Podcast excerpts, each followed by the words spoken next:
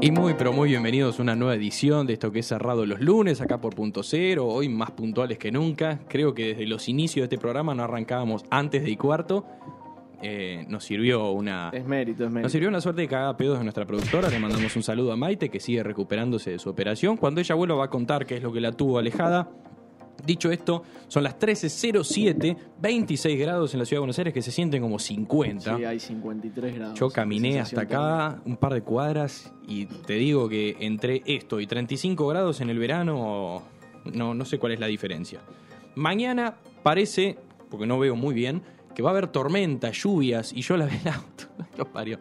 Qué Pero bueno, puntería, ¿no? sí, mañana una máxima de 24 grados. Ah, por lo menos baja un poco. Y porque viste que cuando hace mucho calor Pero después se viste viene que la ayer lluvia. temprano llovió un montón, igual no paró el calor. Sí, es verdad, pero fue el aviso, porque Sí, ahora claro, se viene lluvia martes y miércoles, 48% la probabilidad de lluvia para mañana. Tenemos toda la data gracias a nuestro meteorólogo, operador multifacético Manuel.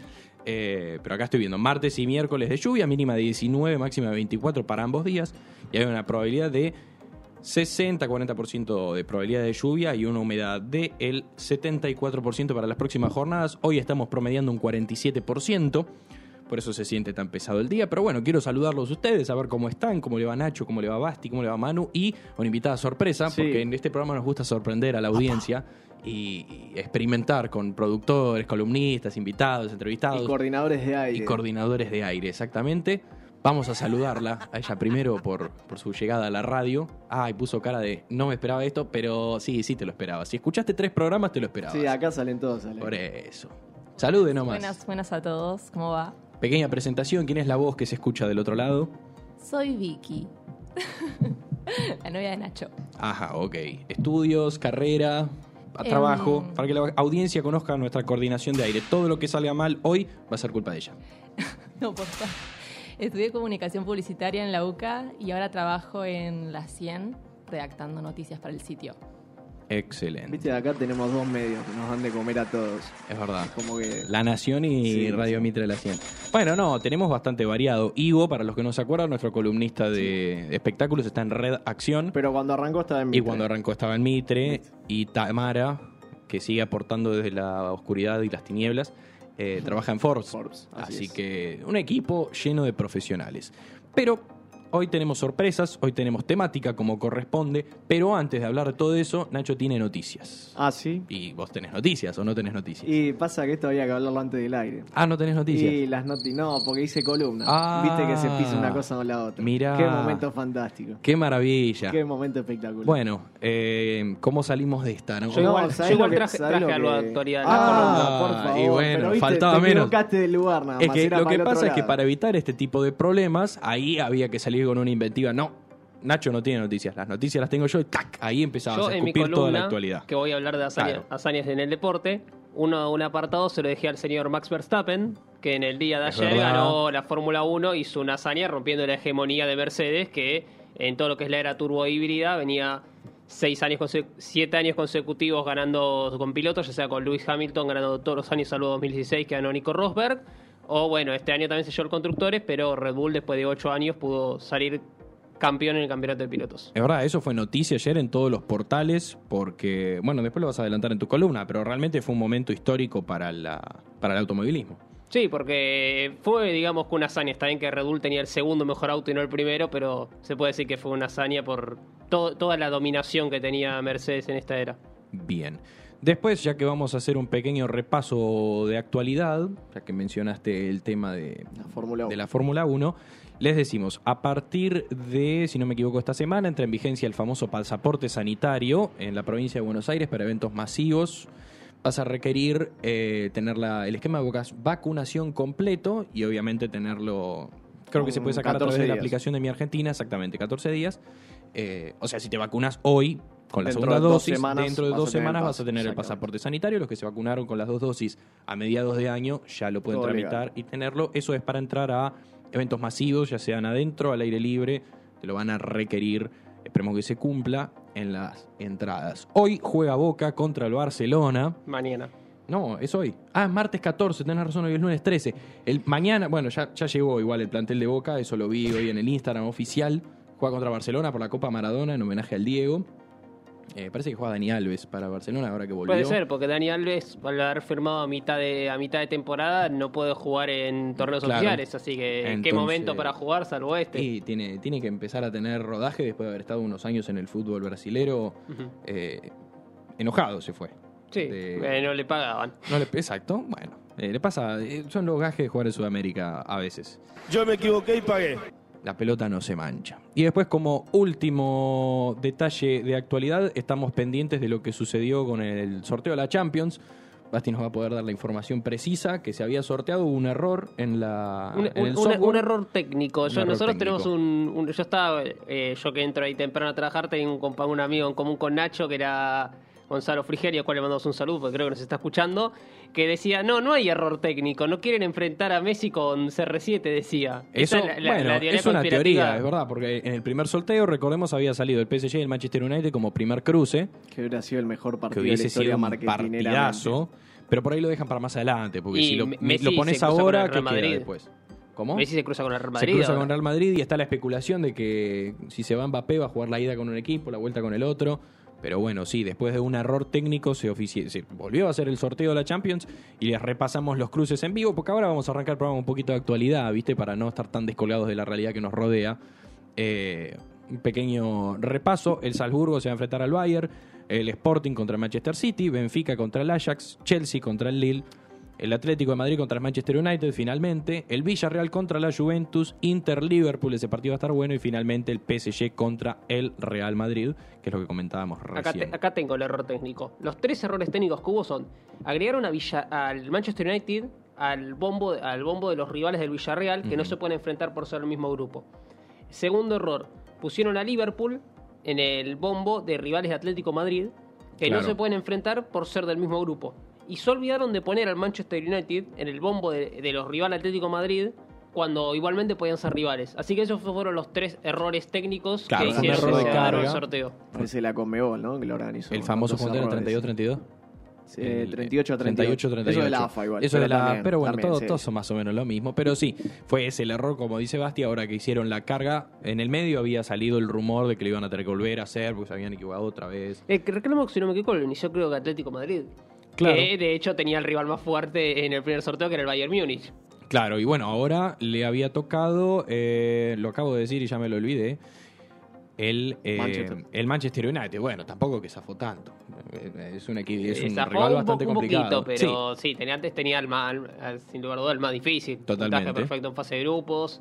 Y después, perdón, Fede Ratas, es el primero de enero que entra en vigencia el pasaporte sanitario. No en diciembre, no esta semana, ni el lunes, ni el martes, el primero Ahora, de enero. claro, nacionalmente habían dicho que era a partir de esta semana. Después de, dependía Claro, de cada distrito lo provincia. ajusta Claro, como- Tucumán ya lo, lo va a empezar a implementar. Tucumán ya lo implementó sí. y hay otra provincia ahora, creo que Río Negro me parece, eh, no me acuerdo Tucumán, ahora. Tucumán. Tucumán. Tucumán lo implementaba para, por lo menos para la fiesta seguro. Sí. Eh, pero es a Sí, partir sí, del primero de enero a nivel nacional, obviamente cada distrito después lo ajusta como corresponde. Dicho esto, les recordamos, bueno, con un pequeño repaso de las noticias de ahora, van a tener, esto fue un pequeño adelanto de lo que se va a empezar a ver Ahora, en nuestras estaba historias. escuchando, si el Lille gana al Chelsea es una hazaña. Qué, pedazo de revés Toma, que acaba de meter. porque la temática de hoy es hazañas. ¿Por qué?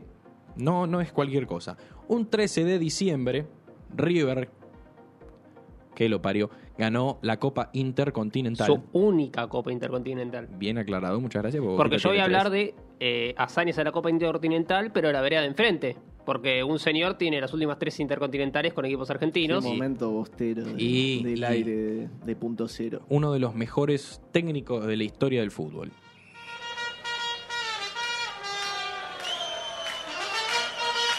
Qué lindo. Hace mucho que no podemos festejar algo como corresponde, pero bueno, eh, ya, lo, ya lo hablará Basti. Y después, otro, otra efeméride, porque hablamos de River en el 13 de diciembre, que consiguió su única Del intercontinental. 86, ¿no? De, exactamente. Y después tenemos Soda Stereo. Soda Stereo, que lo estoy buscando para leerlo con precisión. Soda Stereo metió 250.000 personas en la 9 de julio. Estamos hablando de eso, que también es una hazaña, convocar a tanta gente para escuchar una banda en la vía pública. Es algo que no se ve todos los días. Entonces, como Soda lo logró en su momento y como River conquistó su única intercontinental, en su momento, hoy estamos hablando de hazañas. Y con esto los invito a que participen en la consigna, que ya está cargada a nuestro Instagram, cerrado los lunes. ¿Qué pasó? Hiciste una cara, ¿estás bien? Eh, me, me, ¿Qué me, me- me trabé, perdón, Ah, disculpa. No, no, a no pasa veces pasa. Eh, está cargada en nuestra cuenta de Instagram, cerrado los lunes, ok. ¿Cuál fue su más grande hazaña? Cual- cualquier cosa. Así que voy a invitarlos a ustedes que brevemente me la No comenten. hace falta decir una cosa así como No, magnífica, ¿no? yo. Hay hazañas más cotidianas también. Yo, por ejemplo, considero una hazaña llegar puntual al programa. Todavía no sucedió, No lo pero el día que Por lo eso logre- es una hazaña. Exacto, va a Por ser eso una va a ser una hazaña. Eh, pero ya vamos a estar contando nuestras hazañas y si no, ustedes mandan un audio cortito porque, como me gusta decir, el espacio lo pagamos nosotros, no ustedes, así que no abomben el aire con sus voces. 11 73 60 49 07. Ahí cuentan su hazaña al 11 73 60 49 07 y si no, cerrado los lunes, ok. Brevemente, cortito y al pie, tenemos tres minutos para despilfarrar. Nacho, tu más grande hazaña. Ah, pensé que venía la columna, ¿ves que no? No, no, no, tanda y después, porque tenemos tres minutos, ¿viste? Para que sea Me parece perfecto. Y 20 arrancamos con el programa. Esto fue un poco de actualidad, comentar el programa, ¿viste? Eh, mi hazaña de ahora del corto plazo fue cambiar de trabajo. Eh, ahora lo puedo decir al aire. Se ay, puede- se puede sí. anunciar Ya, ya. se puede anunciar porque ya tengo formalmente la- el cambio. En enero voy a cambiar de trabajo, así que esa es mi, mi hazaña del momento. Puedo decirte y le doy una pista a la audiencia, felicitaciones y bienvenido. Sí, sí. porque, a partir de enero volvemos a ser compañeros. Sí, no voy a la Nación con Iván porque acá es entre los mismos Esa medios mismo siempre, esto. sí. Eh, Es, esa Gracias. mismo. Basti. Y yo creo que este año, además de, bueno, resonar Nacho de conseguir trabajo, creo que fue a probar el final que hice para recibirme, que lo había bochado dos veces. ¿Cuál era? En teoría política. Ah, ajá. Materia, materia jodida si Sí, la subo. dura, dura para estudiarlo. Mucho contenido, muchas cosas para... Pero bueno, viene ahí, completa la carrera ya. Sí. Hazaña entonces. ya en ahí. segunda carrera, así que. Ojo acá, eh. Sí, está, está 10 pasos adelante. Del otro lado del vidrio que nos separa, Hola, ¿qué tal? ¿Cómo están? Buen día. Eh, con las grandes acciones que están haciendo ustedes, yo no sé, me hice de comer hoy. Eh, grandes hazañas. Eh, bueno, me inscribí a una facultad. Me inscribí de vuelta, vuelvo a estudiar el año que viene. Excelente. Así Muy que bien. ¿Qué eso, vas a eso estudiar? está bueno. Televisión. ¿en Televisión dónde? en el ISER. Así Ah, que espectacular. Vamos, vamos a ver. ¿Sabes que yo me quise anotar y me quedé afuera? Porque viste que las inscripciones son en octubre. Sí. Me voy a tener que esperar un año más. Colgaste. Sí, pero bueno, viene ahí y a meterle. Y la invitada del día, Azaña. Bueno, podría ser que aprendí a manejar este año y siempre fue como un miedo re grande, no me salía. Bueno, ahora estoy en la lucha de aprender más que nada a estacionar. Es duro, pero le estoy metiendo. Se puede, se Maneja puede. muy bien. ¿eh? Viene ahí, Sí, sí, maneja muy bien. certificado. Sí, Perfecto. confirmo. Bueno, como verán, hazañas variadas, estudio, trabajo. Así que los invitamos de vuelta, cerrado los lunes, ok. O 11 73 60 49 07 para que la comenten, la cuenten, la compartan. Y cuando son las 13 19 de este maravilloso lunes, nos vamos a lo que nos compete. En contramano, curiosidades que te chocan de frente.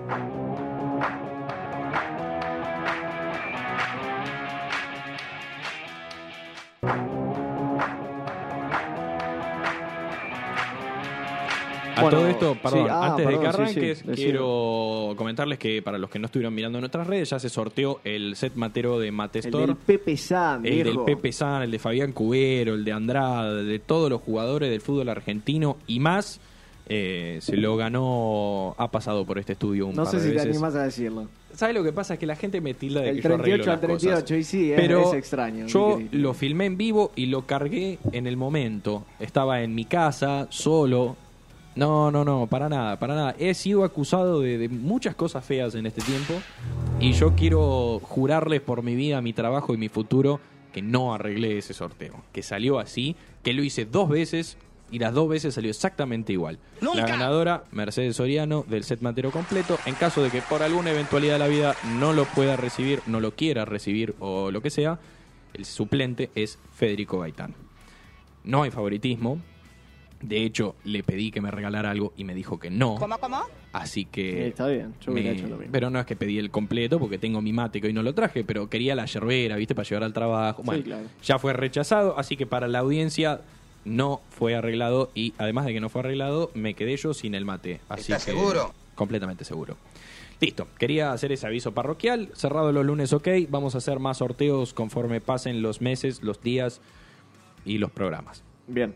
Eh, una aclaración al operador que no le había dicho esto antes del aire y no se lo dije. Hay contenido en la carpeta de Drive que vi que estaba abriendo muy atinadamente. Esto es para que vean que esto se produce en vivo. Sí, y agradezco la rapidez suya, eh, que sabe que, que igualmente cargué contenido. Vamos a ir con la primera hazaña porque hazaña puede ser muchas cosas, no necesariamente es un logro deportivo, un logro laboral, sino que también yo creo que marcar un récord, si requiere esfuerzo, es una hazaña. Es verdad. Ponele, hay récords del hombre más alto del mundo, ahí no hay hazaña porque ya es natural. No, claro, es algo con lo que venís. Eso. mm, Pero hay récord Guinness que sí requieren esfuerzo, requieren trabajo, y por eso para mí son hazañas y las voy a contar. La primera, eh, ¿le gusta comer en, va la primera marca, McDonald's a ustedes dos? Vamos anotando. ¡Pling! Me encanta. Es más, hago una queja pública. Ayer, no, anteayer me pedí una hamburguesa, vino mal. Obviamente Rappi hizo lo propio y hay segunda marca y me, me devolvió la plata. Pero, este, muy rico. McDonald's, probé la, la tercera. McBacon. Sí. No, ¿Las hamburguesas son marcas? Cuenta, ¿no? Porque es como una Sí, marca sí, registrada. Bueno, van cuatro entonces. Me sí. comí. Sí, ¿viste? Me comí una McBacon que es muy rica, la recontra recomiendo. Eh, también recomiendo la Big Tasty. Tac, otra Bien, más. Perdón que te interrumpa. ¿A usted, Basti, le gusta comer en la Sí, sí, cadena no- de comida rápida de la No M? soy, no soy de frecuentar, Arcos pero Dorados. sí. No soy de frecuentar, pero sí. Bien. Eh, bueno, entonces voy a traer justamente hablando de McDonald's al hombre que comió más Big Mac en todo el mundo. Es el amigo Donald Gorske, que obviamente, obviamente es estadounidense porque estas cosas pasan en Estados Unidos, no pasan en otro lado. Totalmente.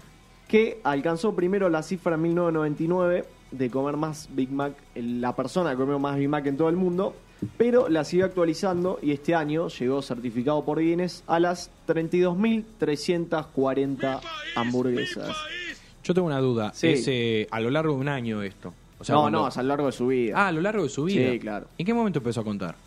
Porque Eh, yo podría ver hasta cuántas llegué, pero no, creo que llegue a tantas como el muchacho. Claro, lo que pasa es que él empezó en 1972 a comer y come dos por día. Ah, pará. Dos por día. Es un montón. Sí, dos por día y lo que hace es guardar las cajas y los recibos de cada hamburguesa Claro, que se para come. certificar. Y las tiene todas como en, en una especie de foto, en una especie de mural. Tiene todas las cajas con el packaging de los distintos años. Me sorprende que no haya pasado mejor vida, te digo. Sí, bueno, él dice que está en buen estado de salud. Dice que le da bien el colesterol y que camina 6 millas por día para... Yo tampoco. Si tampoco. camina, puede ser. Por ahí el colesterol No, no, le da que camina, sí, exageradamente pero- mal, pero si camina... Y dice, la clave es que no como las papas. Ah, mira, yo hago lo mismo. Com- ¿Por qué? Porque soy así. Es un placer como conmigo, pero yo siempre las regalo. Para, para, para, debate. ¿No agarrás la hamburguesa, la abrís y pones un par de papas encima? No, eso No, está muy no, mal. no, no. ¿Cómo que está muy Mi mal? novia Esto te es da un la razón, pero eso está atentado. muy, Muy mal. bien. Eso está Yo no muy lo mal. hago, no me o sea, picoteo un par de papitas al principio, si tengo mucha hambre se va todo, pero si estoy tranquilo como picoteo, como la hamburguesa, voy a- toma, ¿querés mis papas? No, yo voy comiendo de las dos, pero se come Yo todo. como primero las papas. Hay gente que hace eso, es verdad. Mucha gente que hace eso. No, Yo hay- cuando tengo mucha hambre y voy a comerme todo, hago primero eso. Hay de todos los estilos. Eh, Pero bueno, ¿cuántas hamburguesas tiene el muchacho comidas? certificado este año 32.340. 32.300. Sí, y en la segunda foto que pasé está el. Ya te digo, ahí está las cajas, ¿ves? Tiene todas las cajas de los distintos años. Claro. Ves los distintos diseños que tenía la Big Bueno, Mac. La M esa es. Eso más de allá 10, 15 de, de que coma 10 mil millones de hamburguesas, en un futuro esa colección de cajas va a estar... Sí, de hecho me pareció bastante lindo. Va a ser interesante, sí, sí. Pero va a tener unos problemas de salud. Va, él dice que no, pero.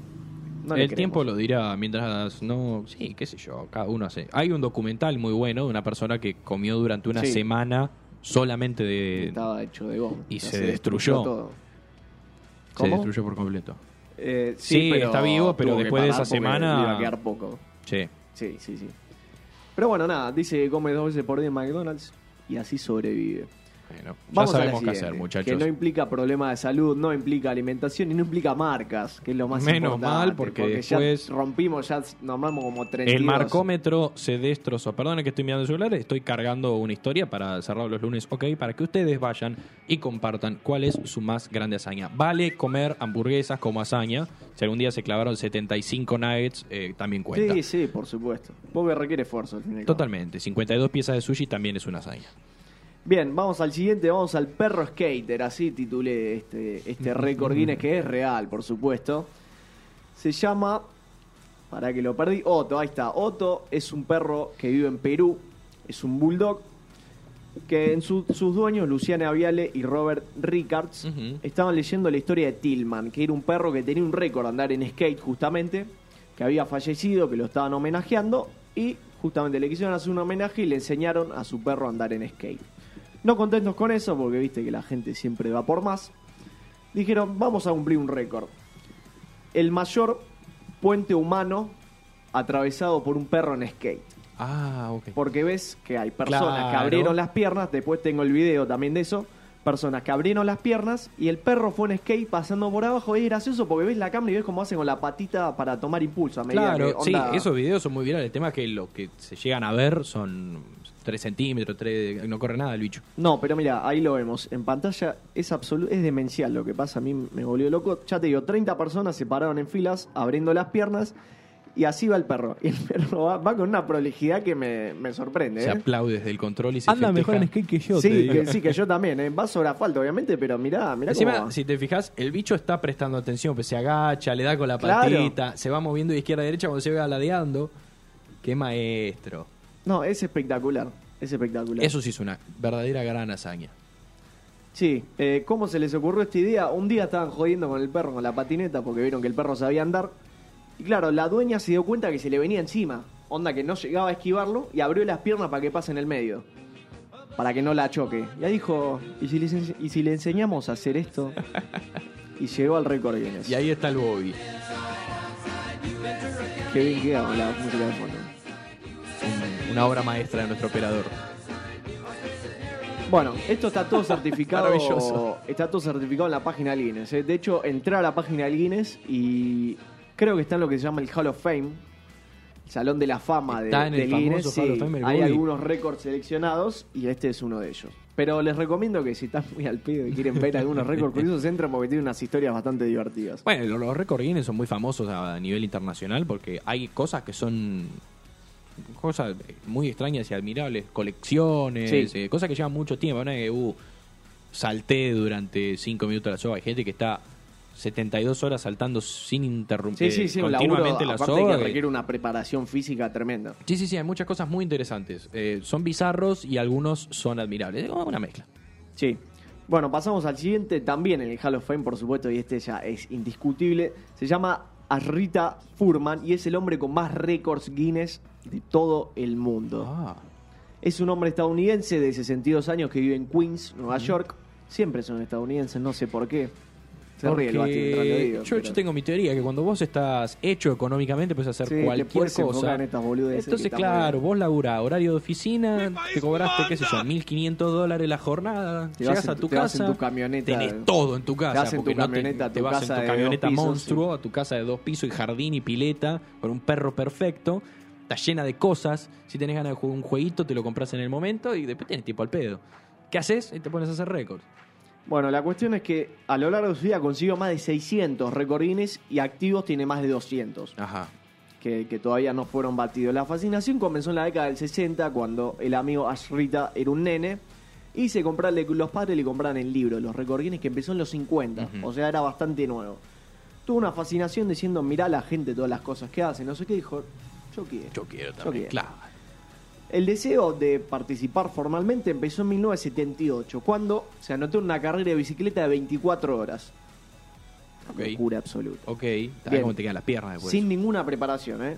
Y salió tercero. Ah, o sea, no consiguió el récord, pero dijo, parece que puedo, ¿eh? Si entreno, si quiero, puedo. Claro, si tengo ganas le pongo un poquito de esfuerzo, salgo primero con toda tranquilidad. Entonces, a partir de- de ahí, se puso a, a ver distintos récords. El primer intento falló, que fue, ¿viste lo que se llaman los saltos de tijera? Sí. Donde levantás los bracitos en el aire Sí. y los cruzás para el medio. Bueno, quiso hacer el récord de esto, falló la primera vez, la segunda lo consiguió, hizo 27.000 saltos de tijera a lo largo de 6 horas y 45 minutos seguidos, por supuesto. No, es una barbaridad. Yo hago un minuto y ya me canso, pero Yo no llego quiero al dramatizar, pero créeme que me cortaron las piernas. No, así habrá quedado después. Más o menos. ¿Entendés? Salto tijera, le cortaron las piernas. Está Excelente. muy bien, está muy bien. Pero nada, si ya 7 horas casi estuvo saltando. eh, el récord quedó establecido en el libro de 1980. Y a partir de ahí tuvo nuevas marcas que van desde muchos en bicicleta. Viste, te digo, se anotó en la Claro, carrera. más que nada son récords físicos. Sí. Tiene ahí. otros de boludeces también igual. Bueno, Porque claro. tiene más de 600. O sea, Sí, se anotó obvio, todo. no hay pero- tanto récord físico, pero digo que sí. se anotó- sí, en su mayoría tenía de varios ser de, cuestiones físicas. Pero nada, es el hombre con más récord del mundo y seguramente lo va a hacer siempre porque no sé quién puede hacer tantas, Y alguien- tantas ¿Quién competencias. ¿Algún puede otro? tener tanto tiempo libre? Sí, ¿Algún otro americano millonario? Sí. Si algún oyente nuestro es multimillonario y tiene mucho tiempo al pedo, puede intentar. Que vaya nomás. Sí, que va. Y bueno, que pague. También lo, lo ponemos como sponsor, lo, lo- Sí, por supuesto. nunca está de más. Total, ¿cuánto puede salir? Un sponsor de acá. Para la fortuna que tiene, ¿no? Para un Por multimillonario. eso, debe ser un vuelto. Por es eso. como ni siquiera una compra de supermercado, una cena con amigos. ¿Viste? Por eso. Vamos al último, ¿te parece bien? Me parece perfecto. Bien, y vamos a vamos al deporte, vamos al fulbito que nos gusta a todos. El famoso. Sí, eh, vamos a la colección de pelotas de fútbol más grande en todo el mundo. El récord es de Rodrigo Romero Saldívar, que es mexicano, se lo robó un argentino, el récord eh, que tenía el anterior. Tiene 1200, 300, 1200. perdón, 1230, así se dice, menos mal que aprobé matemática, 1230 1230. Pelotas de fútbol eh, originales, por supuesto, y Claro. comprobados que son de modelos distintos. El hombre es de Puebla, México, y empezó su obsesión con las pelotas de fútbol en el Mundial del 2006. Ah, con donde la estaba la famosa. Jaulani. sí, no, la. La Jaulani, Jaulani del del 2010, Tecma. tenés razón. Sí, que- la Jaulani del 2010 que se que Adidas- quejaban de cómo. Sí, de Cómo cómo picaba y volaba. Que Adidas, hay otra marca, como Otra, bien y nombró Jaulani Basti, también es marca. Sí, eh, relanzó la, la edición de ropa ahora, de la que usaban en el 2006, que a mí me parece Ujú. fantástica. Porque además de las tres tiras, tiene como unas cosas así en el pecho, que, que hay una camiseta de la selección argentina de ese mundial que me parece fantástica. Bueno, la cuestión es que se había arreglado un viaje estudiantil de intercambio a España para estar cerca de Alemania y poder ir a ver partidos del mundial. Se compró la primera, que era la del mundial, para joder con su amigo, para patear un rato en el parque. Y a partir de ahí le agarró, el- le picó el bicho y dijo, vamos a conseguir más, vamos a conseguir más. Primero en tiendas de México, después las importaba, compraba en sitios internacionales. Y llegó a esta magnífica cifra de 1230 pelotas. Por último, otra curiosidad Para, sobre me esto- imagino que en esas 1230 tendrá alguna del fútbol argentino. Sí, sí, debe haber. Y debe claro, haber. si está acá nomás, jugamos la Libertadores. Imagino que apuntó a distintas ligas aparte Sí, para, para sí, llegar si no, no llegás. No. Eh, como última curiosidad, su mujer le usó la- una pelota de fútbol también para, para su vida. Eh, cuando iba a ser papá, se lo anotó en una pelotita blanca y se lo dio como para darle la, la noticia. Ay, Qué eso es re tierno. Sí, sí, Es eso, ¿no? Sí, es que esa la mano. Es esa foto, ahí está en pantalla, sí. Y eso también fue a la colección. Exacto. No sé si contará de manera oficial. No, no cuenta, pero la Pero nota para sí, no cuenta para la 1231. colección, pero emocionalmente Sí. es un recuerdo fantástico. Muy tierno. Sí. Récord favorito, hazaña favorita. Eh, me gusta el de las hamburguesas. Porque es algo que nadie haría. Entonces vos lo ves y decís, ¿cómo vas a hacer eso? No, yo voy por Ashrita, el que más El de el los de más récords del mundo. A mí dame el perro en scale. es excelente. Tenemos uno para cada uno. Hamburguesas, de una. Nadie eligió el de la pelota. Yo voy a elegir el de ¿Te la pelota pero porque no lo eligió excelente. nadie. Quedaron todos. Y me siento identificado. Yo colecciono botellas de cerveza. Así que ¿Ah, sí? es como más o menos parecido. Me las tomo, las guardo la botellita. Espectacular. Tenemos 40. No, perdón, 39. Un día quizás aparezcas en una columna de este programa. ¿Quién, ¿Quién te dice? Vamos a una tanda. 13.35. Ya volvemos. Decía que para el año que viene les prometemos eh, una artística y una apertura como corresponde para De por Todo.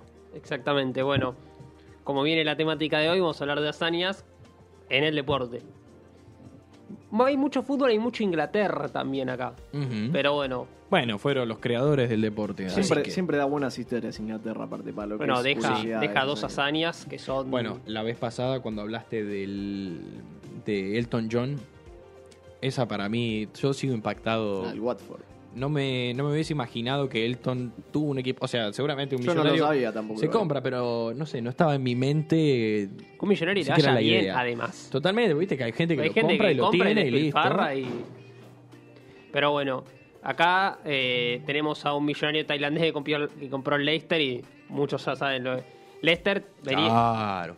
tenía varios años en primera muy discretos y ascendió para la 2014-2015. Se salvó con los justos, faltaban seis fechas y estaba último. Ah, Y Impecable. bueno, y en la 15-16 vino la hazaña, el milagro. Pagaba de un euro que apostabas por el Leicester campeón, te llevabas 5.000. O sea, el que apostó por el Leicester Claro, se hizo millonario. sí. Ahora que dices eso, lo primero que dijo mi viejo cuando salió campeón en Leicester, qué ganas de haber sido hincha, haber apostado unos euros para, para hinchar las sí, bolas sí, nada sí, más. sí.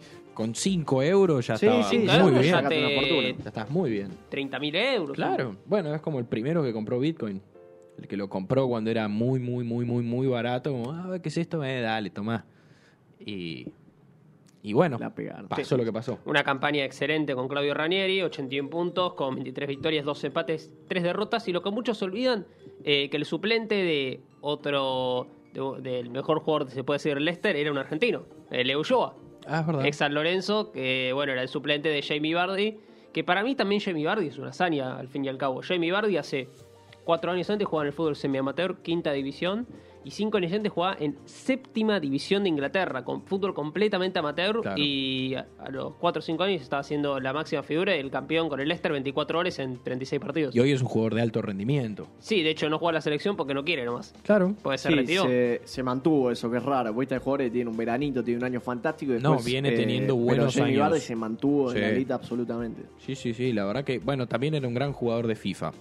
Para los que juegan el jueguito, otra marca ya que estamos, eh, era un magnífico centrodelantero para el modo carrera. Difícil de sacarlo del Leicester, del Leicester perdón, pero, pero un magnífico Sí, centrodelantero. Ahora vos nombraste el jueguito, vos me habías dicho que uno de los clubes que tenías por las hazañas era por el jueguito, el Nottingham Forest, que es Famoso. una Campeón de- hazaña. campeón de Europa. Sí, tenía varios años en primera muy discretos. Y después lo agarra el señor eh, Brian Clough en el, 70 en el 74, si no me equivoco. Lo saca tercero en el 76-77. Ascienden y en el 77-78 ganan la Liga y la Copa de la Liga. Recién ascendidos. Y después, bueno, a ver, para no quedarse en poco, a ver si podían repetir la hazaña el siguiente año. 78-79 ganan la Liga y la Champions. No, espectacular.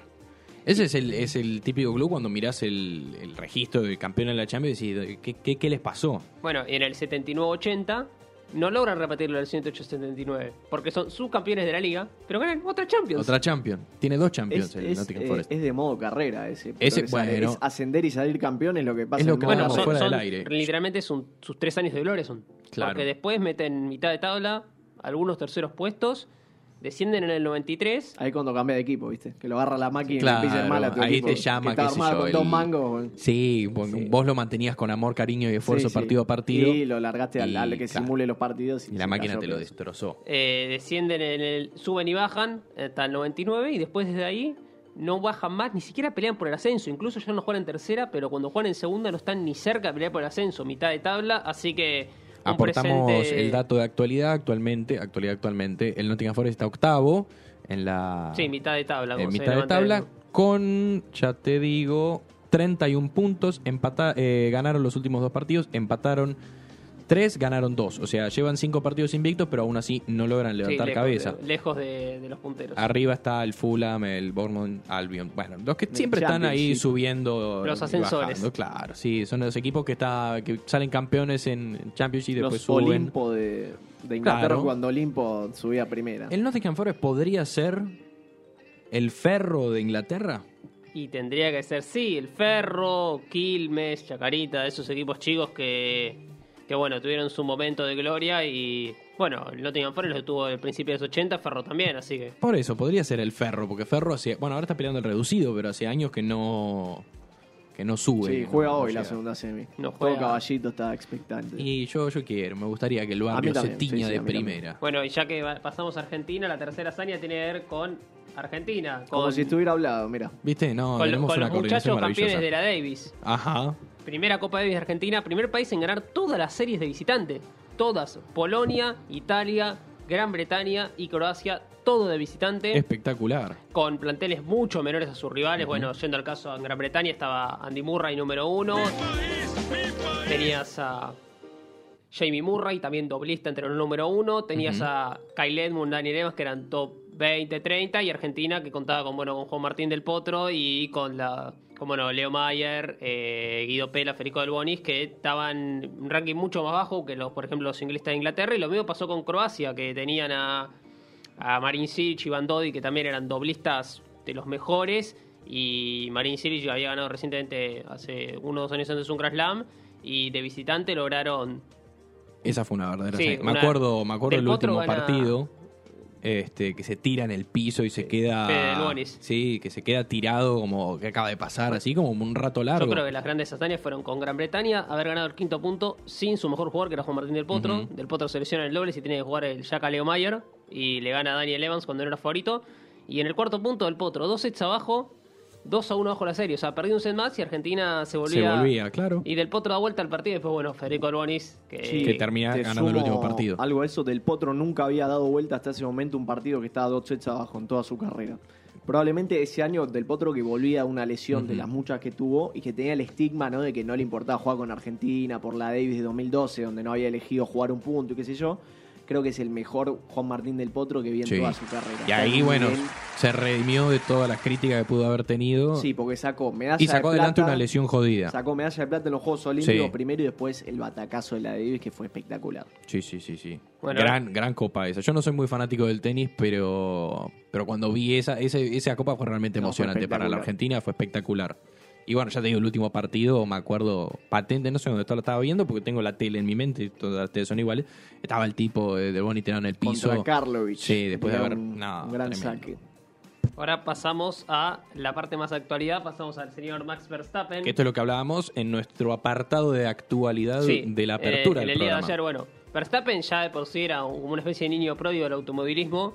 Vos cuando tenés que correr en Fórmula 1 te dan una superlicencia, tenés que ganar eh, distintos pun- eh, distinta cantidad de puntos en base a resultados en las que sería las series anteriores, en. Fórmula 2, Fórmula 3. Y mira, a Verstappen le dieron, le dieron le hicieron una excepción porque era muy bueno y no le hicieron juntar los puntos directo fue a Fórmula 1. Mandate nomás. Para que veas la idea de lo que es el niño pródigo, es el debutante más joven, el ganador más joven eh, de una carrera. No es todavía, no, no fue el ganador más joven de Fórmula 1, pero. Pero no importa, ya como decís, la no tuvo que pasar por las Sí. fases anteriores, llegó a la primera y lo que decíamos al principio, rompió la hegemonía de Mercedes. Mercedes, la era turbo híbrida de la Fórmula 1 empezó en el 2014 y Mercedes había ganado todos los campeonatos de constructores y Lewis Hamilton había, había ganado todos los campeonatos de pilotos de la era turbo híbrida, salvo 2016 que lo perdió con su compañero de equipo, que también era Mercedes, Nico Rosberg. Claro, o Así sea, que- no había un campeón que no sea de Mercedes hacía varios años. 2013, que fue Sebastián Vettel con Red Bull, en otra era, eran otros motores completamente distintos. O sea, con estos motores,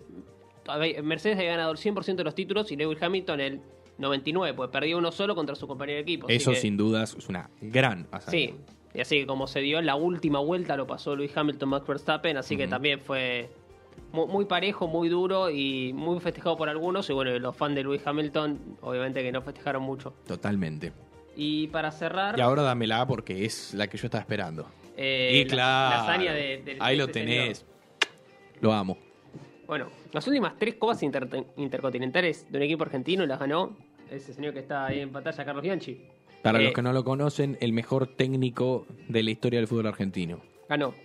En el 94 le ganó con Vélez al Milan. 2 a 0. Ujú. Después, seis años después, Boca Real Madrid 2 a 1. Después del 2003 le gana por penales al Milan.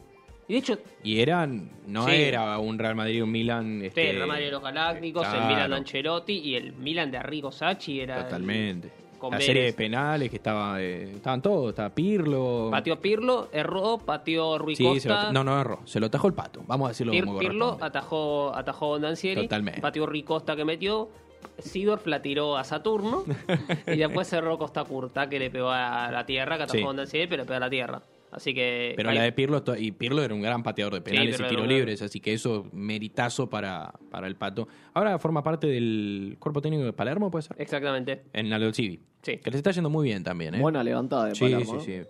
Ah, Bueno. ¿Qué metió? 17 de los últimos 30 puntos. 20 de 33. Claro, tenía el dato sin, el último partido, exacto.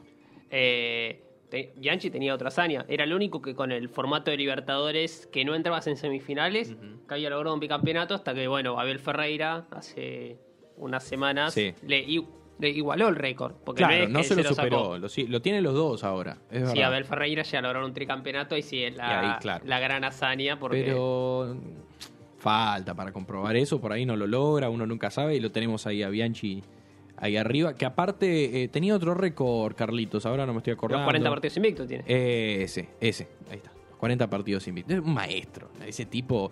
Y que andaban diciendo en los últimos días que era fácil para él si no le vendían a. Viste que siempre lo comparan con Gallardo.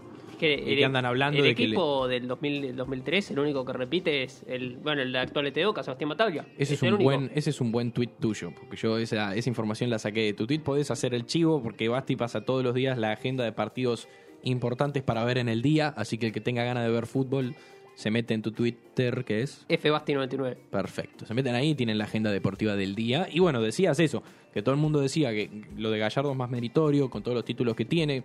No le quitamos el mérito, ¿no? Pero con todos los títulos que tiene, cambiando de plantel tan seguido, bueno, como, como Sí, bien sí, remarcaste, a Bianchi le cambiaron el equipo le entero. cambiaron el plantel, en- el equipo entero. A ver, estaba Bataglia, repitió que si no me equivoco, Guillermo Esqueloto Guillermo, y Nicolás Burrucio estuvieron en el banco en uno y estuvieron en otro, pero después Riquelme se fue, Palermo se fue, los, los tres colombianos se fueron, Aníbal Matellán, que había sido el que había marcado Figo, así que bastante cambio hubo en, en ese momento. Y ahí lo tenés. ¿Más hazañas? Era. Yo con Carlitos me retiro, me. Sí, parece sí. Era Carlitos. Dejámoslo la lo mejor para el final. Y La claro, hazaña de la hazaña. el más grande de todos. Ahora, bueno, último dato de color. Eh, ahora no, en realidad eh, a principio de año, o el año pasado, fines, bueno, Boca había sacado una, una camiseta conmemorativa por ese título contra Que el fue para la, para la Copa de Maradona, fue. Exacto, que está espectacular, que tiene en la parte de atrás los minutos en los que fueron los goles. Eh, Tiene también fecha, letras japonesas. Tiene letra en japonés, que no sé exactamente qué dice, pero Yo tampoco. yo me la compré porque está buenísima. Dicho esto, hablando de hazañas, repasada la época dorada de Boca Carlitos Bianchi, lo tenemos del otro lado a Franco, que nos trajo. ¿Cómo andan? ¿Cómo va? ¿Cómo te trata este caluroso lunes de diciembre? Bastante mal, la verdad. Estoy así como me ven, de poca ropa. Musculosa. Pero bueno, no sé cómo lo estarán sufriendo ustedes ahí. Y acá, que Acá hay tengo mi derecha. aire acondicionado. Sí, pero o lo apagaste. Y porque Alberti se estaba Ah, mojando. estaba- Bueno, bañando. pero hace calor. Y pero yo pienso en todos los integrantes del, del programa. Yo soy egoísta y pienso solo en mí. Está muy bien, está muy bien. Bueno, hablando de hazañas, voy a ir hoy cortito y al pie, no me voy a extender mucho. Eh, antes mencionaron a Soda Stereo. Bueno, yo voy a ir por otra rama que es Spinetta y las bandas eternas en Vélez. 4 de diciembre de 2009. Eh, básicamente un, un recital medio a modo eh, de homenaje, homenaje en vida, eh, de todo el trabajo que hizo el flaco. Espectacular. Eh, nada, un total de 48, to- de 48 temas perdón, tocaron. Más de 5 horas duró. Qué Eh, poquito, por suerte. Tremendo. Tremendo para el artista que lo está haciendo y, bueno, para los que están ahí. Sí, poder presenciar un show Yo, tan yo- largo. yo recuerdo, no, no tan largo, pero yo recuerdo unos que también que son muy activos que fui a ver eh, varias veces el Green Day. No, no paran un segundo. Es verdad. Bueno, Sí, Iron fui- Maiden también fui se el- caracteriza por una continuidad Sí, sí, sí. en el espectáculo espectacular. sí. Eh, bueno, yo fui al, al de Green Day, al último, el de Vélez, que fue hace 3 años, pero no sé cuándo. Sí, fue. Sí. La verdad que duró, duró sus orillas, pero bueno, valió la pena. Pero mm, hablando de bueno de las exigencias de, de todo de todo lo que conlleva un, recital de este calibre, mismo Spinetta dijo que hubo temas que los sacaron de cuando hicieron ya la, la reedición de- del, Del de recital. es, del box set, del DVD con los CDs.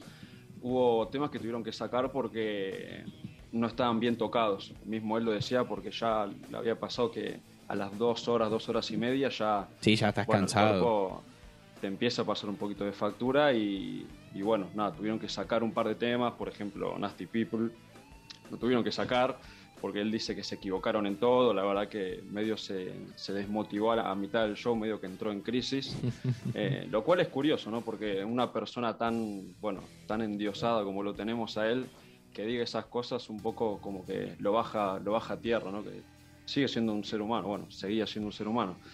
Eh, pero bueno, justamente por todo esta, toda esta duración que, tuvo el show, hubo, yo creo que fácil, más de 50 artistas fueron cambiando. Había una banda estable, pero eh, como fue todo muy en modo de homenaje, eh, nada, estaba Spinetti los socios del desierto, después Invisible, después Pescado Rabioso, Almendra.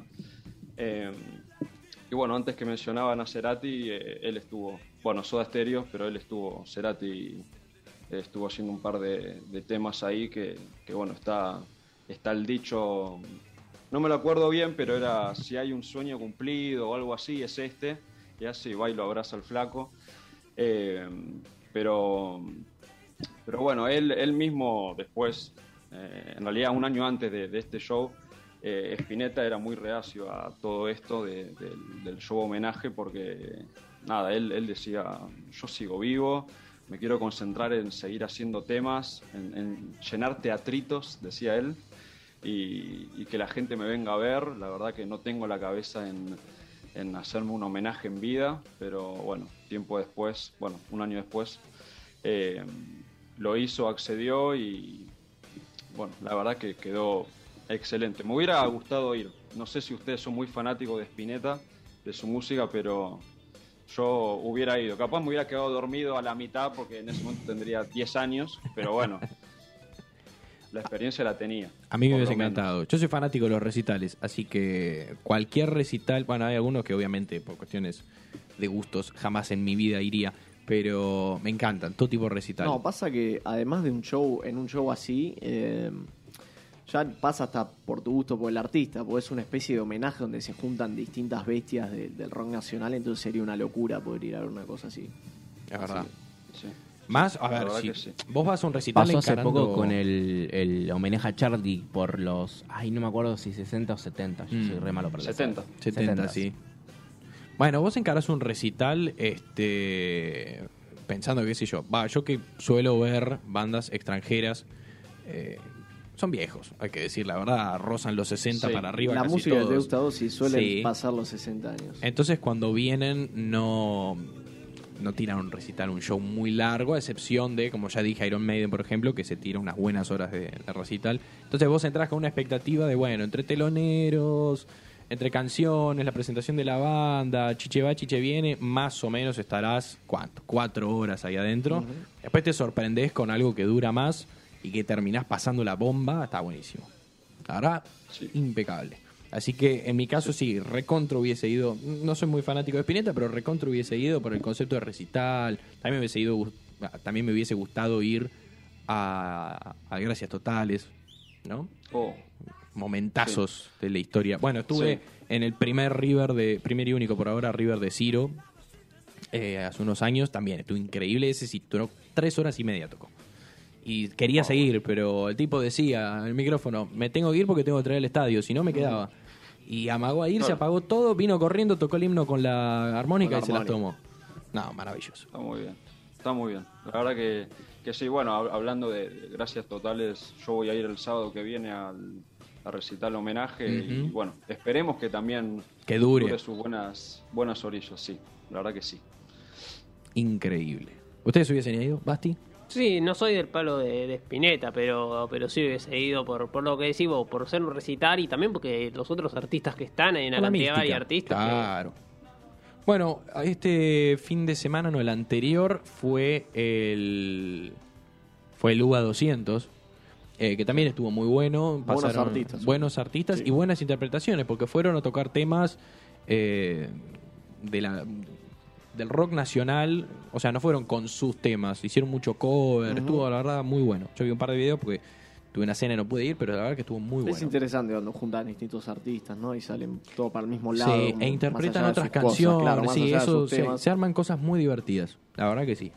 Bueno, 2021 para cerrar ya el programa La columna y las hazañas empieza 2022, perdón, empiezan a volver los recitales de manera masiva acá Sí. en la Argentina. Esperemos que la situación epidemiológica lo, Lo permita. y se mantenga, pero ya anunció eh, anunció Dualipa, anunció Coldplay, Metallica, Kiss, eh, no sé, me estoy olvidando de Justin, muchos Justin seguro. Bieber, si no me equivoco. No, Sí, Justin Bieber, sí. Justin Bieber Sí, sí. también. Hay bastantes que anunciaron. Bueno, ahora su- tenés el megavento Lollapalooza también. El Lollapalooza que vuelve, el Cosquín Rock. Primavera Sound, va, va a venir por primera vez el Primavera Sound en noviembre del año que viene. Ahí Cinco está. días son. Y también tenemos el, eh, el Quilmes Rock, que se hace como todos los años, ¿no? ¿Sabes El año, pasado, no- el año pasado estuvo muy bueno igual, ojo, porque eran se celebraba no me acuerdo cuántos años del Quilmes Rock y se hizo vía streaming, pero lo que permitió el streaming es que se pudieron llamar artistas argentinos que estaban en distintos países. Entonces, por ejemplo, apareció Santa Olalla a tocarse dos temas y la verdad que estuvo muy copado. Ese estuvo muy copado. Excelente. Sí. No, te iba a decir, eh, los que no anunciaron que me, me durmieron un poquito fueron los Red Hot Chili Peppers. Que amagaron, que Amagaron con y que sí. no. Bueno, No, y después durmió. una queja que no le va a llegar, no importa, pero yo la hago igual. Guns N' Roses, que anunció el Rock in Rio, anunció fechas en, Mex- eh, México, iba a decir, en México, y se está olvidando de nosotros. Y iban a venir al Lola Palusa, por eso digo que se están olvidando de nosotros, porque Dale tiempo, dale tiempo. El Colorado jamás se olvida de nosotros. es verdad, igual. Yo espero que vengan en algún momento, porque ese sí saco. Y bueno, rezo a todos los dioses porque algún día pueda venir ACDC y cumplir Uf. mi sueño de verlos en vivo. Pero Yo bueno, vi en No 2000, fuiste en River, ¿no? 2009. no, no fui en River, por eso estoy tan arrepentido. Yo fui al River. ¿Fuiste a River? Oh, 2009. qué lindo que es. Yo miro los Sí, videos sí, y es maravilloso. Es una cosa impecable, espectacular, así que espero que se repita. Que iban, último, ya que estamos hablando de música, eh, habían anunciado una gira con el lanzamiento de su nuevo disco. Eh, bueno, la suspendieron por pandemia. Recordemos que cuando lanzaron Rock or Bust, allá por el 2016, 17, 17, 18, estaban haciendo una gira, que es cuando Brian Johnson, el cantante, empieza a tener problemas de salud, que se estaba quedando sordo, termina la gira europea con un Axel Rose con la pierna rota, cantando en un trono, o sea, una cosa increíble para los que lo pudieron ir a ver. Eh, y suspendieron la gira, después murió, murieron un par de miembros de la banda importantes. Reaparecieron en redes después de mucho tiempo, reaparecieron con disco nuevo, lo lanzaron, yo lo tengo, está buenísimo, lo compré en vinilo. y parecía que anunciaban show, pero bueno, con la pandemia no se sabe qué se puede pasar. Esperemos que en algún momento regresen y que se pueda volver a los recitales, ahora que Franco nos trajo la gran hazaña de las 5 horas del recital. Dicho esto, nos vamos a ir despidiendo. Toda la consigna que sigue la vamos a tener todo el día. Eh, quizás la leemos el programa que viene o quizás la tiramos en historias. Estén atentos a las redes a ver qué pasa. Algunos Nos saludos. vamos a quemar a todos. ¿eh? Vamos a, sí, Sí, nos sí, vamos a prender fuego. Se va a subir todo. ¿Alguno que quiera mandar saludos? Vamos a aprovechar estos últimos segundos que nos quedan. No, a Vicky, gracias por venir. Para presenciar esta magia al aire. Basti, saludos. No, no tenía. Me lo mandé al principio a, yo le- a Gonzalo y.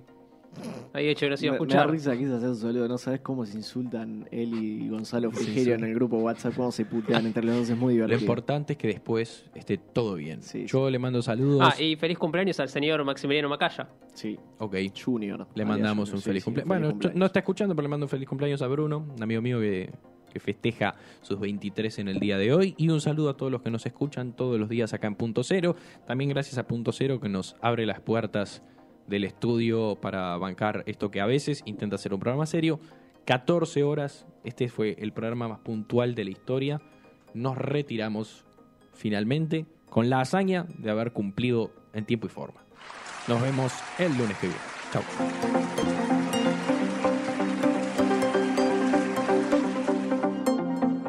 Dibujamos con palabras lo que tus oídos ven. Conecta tu imaginación. Punto cero. Punto cero. Contamos con vos.